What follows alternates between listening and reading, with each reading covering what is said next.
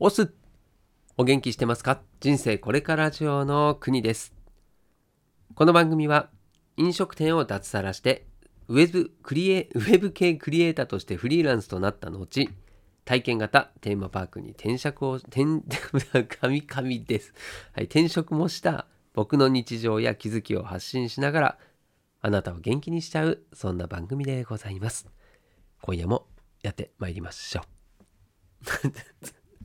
全然閉まらないけどね。はい。今日はですね、8月の4日、あもうごめんなさい、8月の5日になっちゃいましたけれども、え昨日一日ですね、ちょっと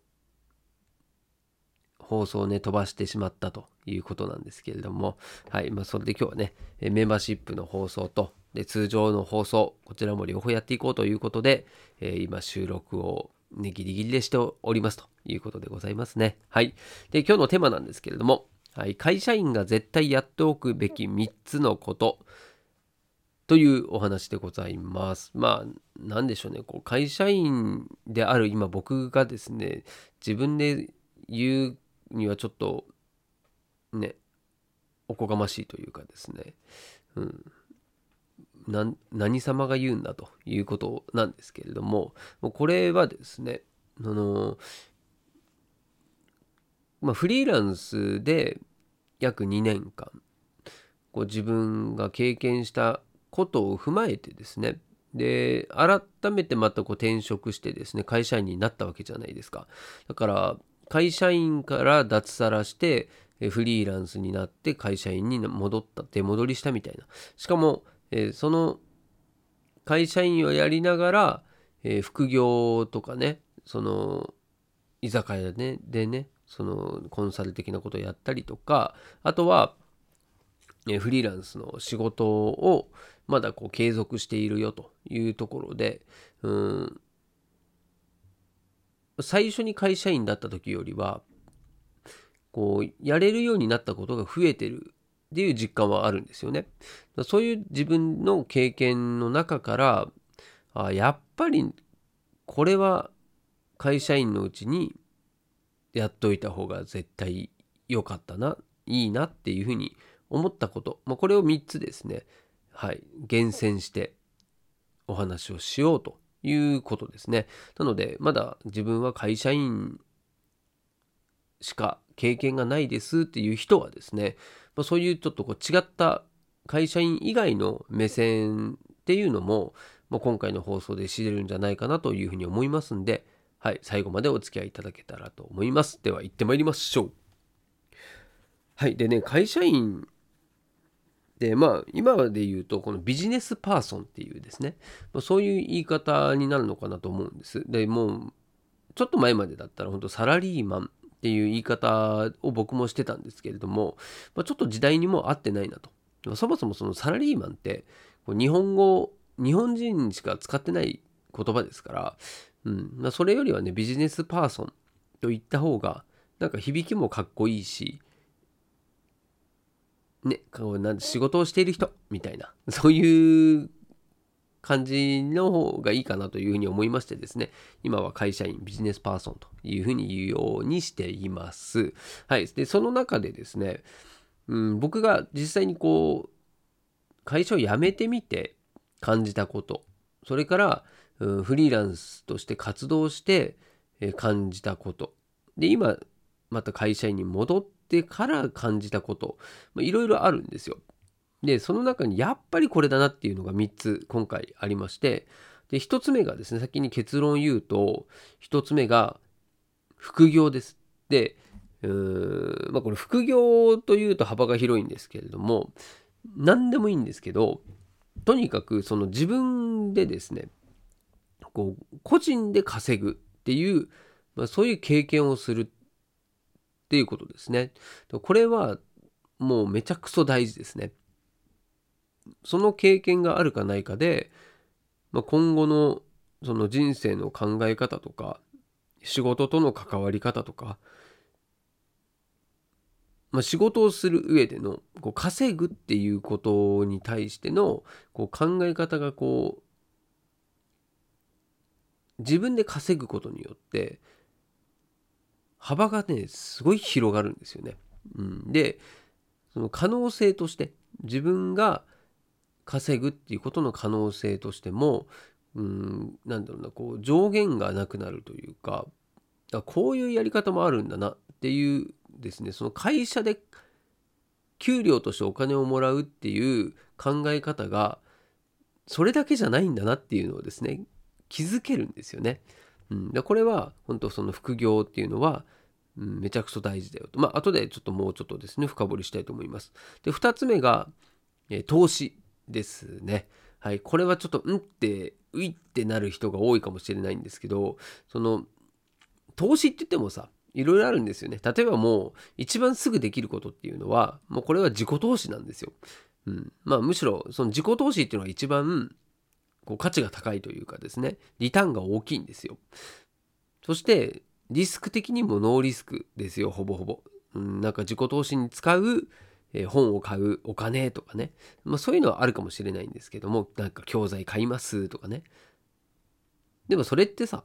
もう明らかに分かってるじゃないですか。そのこれを買ったらこれがもらえるっていうのは分かってるので。であとはその、えー、ね、本なら本でも買った本をの価値をですねそれを高めるのもそれともなくすのも自分次第なんですよね。うん、だから自分でコントロールできる。っていう投資なんですよ。これはもう自己投資っていうのも最強ですよね。でその他にも投資って言ってもギャンブル性のある投資あの FX とかさああいうのは僕もやったことないしねやりたくもないし、うん、おすすめもしたくないですけどだけども本当なんだろうこう長い目で見てできる投資っていうのもあるんですよね。でそれは、えー、今こういう円安になってる時だからこそこう説得力もあるしその円安になってるってことはそのお金としても日本円っていうその日本のお金の価値が下がっちゃってる状態なのでってことは相対的に見ると、うん、海外のお金の方が価値が上がってるよねってことなんですよね。でそれから考えるとですよ、まあ、要はもう国で考えたら日本っていう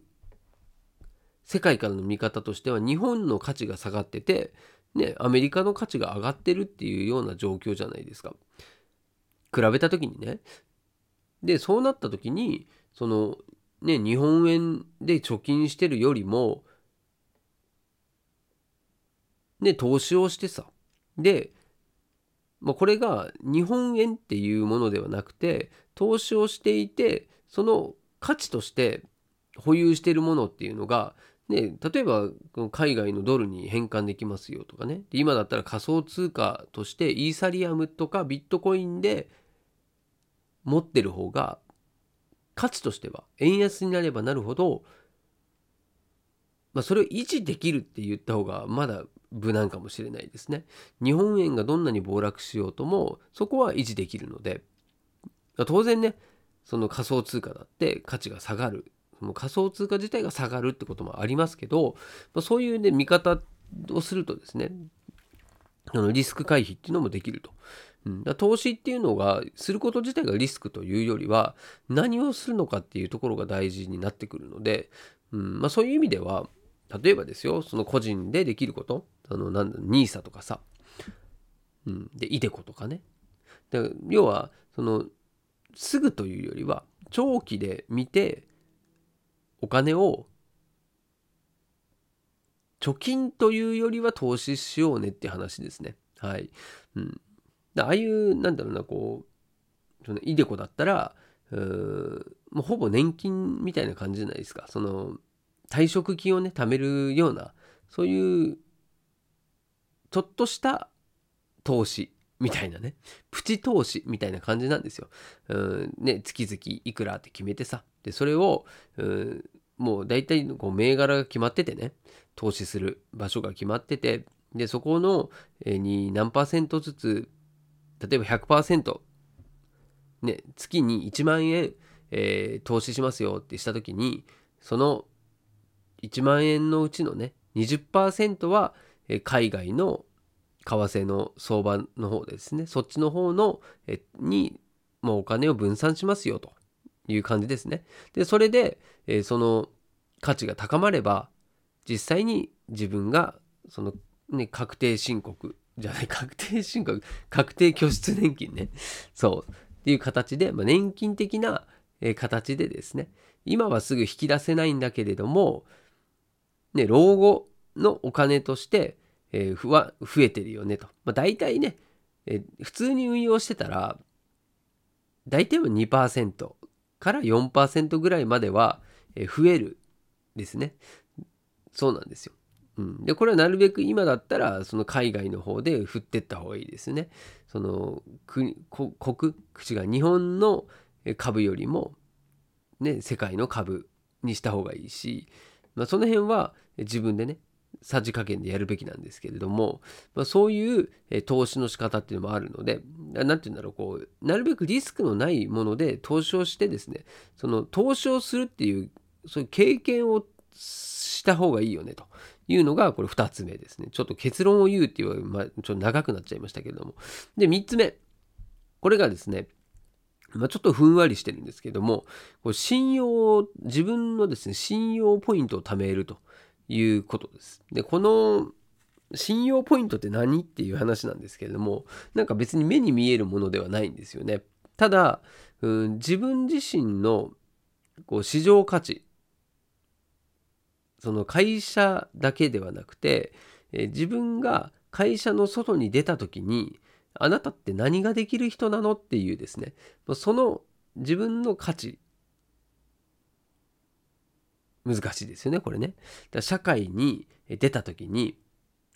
自分ができることはこれがありますせと。だから、えあなたに対してこういう価値を提供できますよっていうですね。うんまあ、そのなんか、え自分の自信のあることですかね。はい。これだったらあなたを助けられますっていうものがどれぐらいありますかっていうのを、まあ、それをなるべく自分でですね、えー、いろんな人を助けて、それで信用を高めていくと。はい。で、これを会社員のうちから僕はしとけばよかったなっていうふうに、とても反省をしているわけですよ。うん。そのなんだろうな、こう、信用を貯めるってこと自体の考え方をまず持ってなかったし、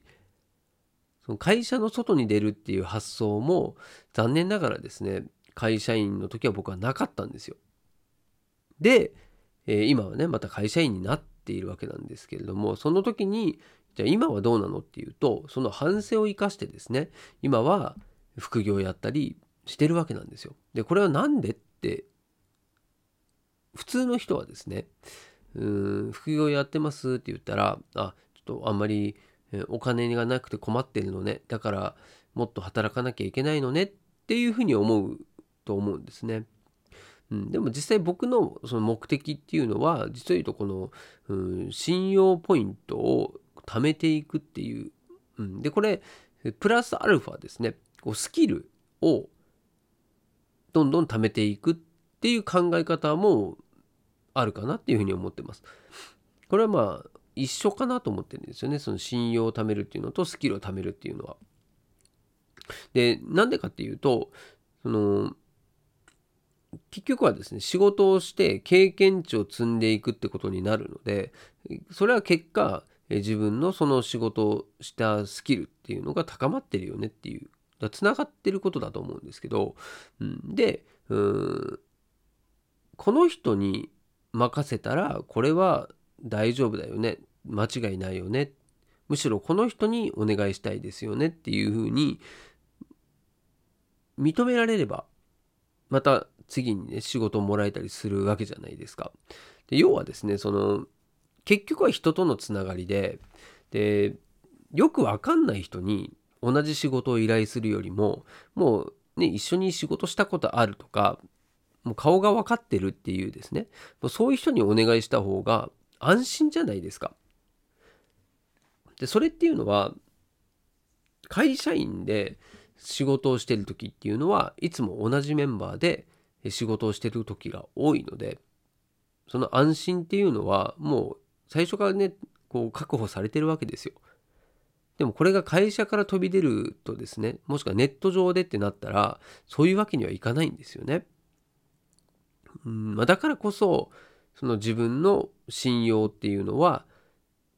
今どういう状態なのか信用ポイントはどれぐらい溜まってるのかっていうのを、まあ、意識するだけで違うなっていうふうに思います。でそうするだけでですねどうすればいいのってなるじゃないですかそのえ自分の信用ポイントを上げるってどうすればいいのっていうふうに、まあ、例えばね今回僕の放送を聞いて初めてそう思う人がいたとしたらそれだけでもう一歩進んでるんですよね。その信用ポイント自分でどう貯めるのっていうふうに疑問に思った時点でで次の瞬間からググってさそのえ信用を貯めるためにはどうすればいいのとかわかるわけじゃないですか。調べられるので、まあ、そうするとですねそこから自分のこれからやる行動自体が変わるんですよね。でこれがすごい大事で、うん、自分自身でど何かしなきゃって思ってですね行動すること自体が僕は一番成長できると思っているので、うん、それにそこにたどり着けるかどうかっていうのが一つのまあ僕は何ていうのか最初のハードルかなっていうふうに思ってるので、うん。まあ、そこにたどり着くまでね僕もかなり時間がかかってしまったなというふうに思うんですよね。うん。まあ、そそこにたどり着いてからはなんかね会社辞めるのもすんなりね自分でもこうびっくりするぐらいスパッと辞めれたし、うん、その辺はですね、うん、自分がどこの今フェフィーズフェードフィードフィードに、うん、違う、え、ふふうん、まあそう、そういうことです。はい。自分がね、今、どの状態なのかっていうので変わってくるんですけれども、はい。とにかくね、その、もう一回結論言うとね、うんと、会社員が絶対やっておくべき3つのことということなんですけれども、まずは投資、違う、えー、副業ですね。はい。そして投資。で、信用を貯めるというこの3つもう僕は強く言いたいとはい、いうことですね。で、最初の副業についてあまり詳しく言わなかったので、もう一回戻ってですね、副業についての話をしようと思うんですけど、その、会社員の時に他の仕事をするって、あんまりイメージなかったんですよ、僕はね。なんでかって言ったら、いやいや、本業でいっぱいいっぱいだわと。本業やって、さらに他の仕事もやってっていうのは、うーん、まあ、確かにダブルワークしてる人はいるし、まあ、僕も飲食店やってる時にねこう従業員でねアルバイトで来てる人が、えー、昼間は本業やってそれから夜ねアルバイトに来てますっていう人も確かにいましたよ、うん、でもさやっぱり体的に大変だしそのお金のためなのかなってやっぱ思いましたよ、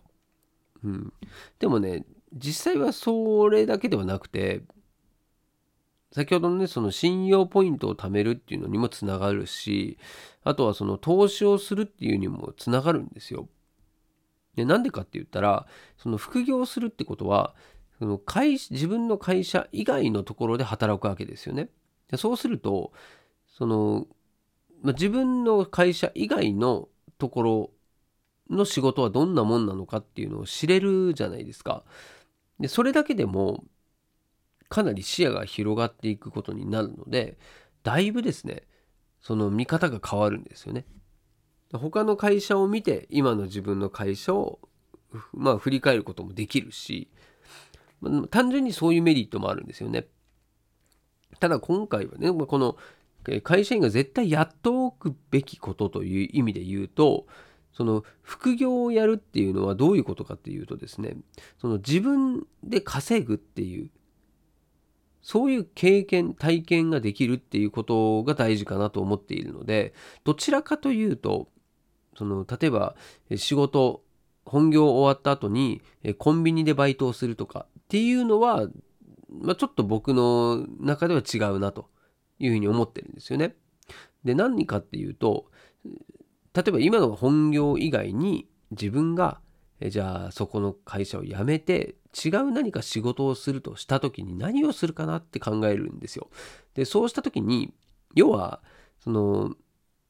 脱サラをしたつもりで他の仕事をやってみるっていうのがいいと思うんですよね。でなんでかっていうと今の会社が必ずしも、ね、5年後10年後生き残ってるかどうか分かんないんですよね。でそうなったらもうその会社をもし急にねなくなったり辞めることになったとしても自分では他にこういう稼ぎ方ができるようになってますという自分ともしくはえこの会社が急になくなったらもうどうすればいいか分かんないっていう状態になってるのと、まあ、どっちがいいですかって言ったらそんなのも前者に決まってるじゃないですか。だからこそ僕はその副業というよりはですね自分自身で他にこういう稼ぎ方ができますっていう引き出しをですね一つだけじゃなくて二つ三つ持ってることによってまあこれはですね自分自身の底力がね引き出しがキャパがどんどん広がっていくんですよね。だ僕はこれが最強だと思っていて、うん、で自分にそんなことできるかしらっていうよりはまずはねやってみるっていうのが大事なので本当に興味を持ってることとか他にこういうことやってみたかったんだよねっていうことをまずはですねそれで副業できないかなっていうのを探してみてでちょっとね勇気を持ってでもまずやってみるというのがいいんじゃないかなというふうに思ってます。はい。それによってですね、副業と言ってますけれども、そうではなくて、うん本業以外で稼ぐっていう体験をするっていうハードルであれば、うん、だいぶ低くなるんじゃないかなというふうに思いますんで、お金のためにというよりは、そういったですね、自分の可能性を広げていくっていう目線で、はい、考えてみていただけたらいいんじゃないかなというふうに思いまして、今回はですね、この話をさせていただきました。会社員外で絶対やっておくべき3つのことということで何かの参考になれば幸いです。はい、ということでまた次回もこの放送を聞いていただけると嬉しいです。お届けは国でした。したっけねねい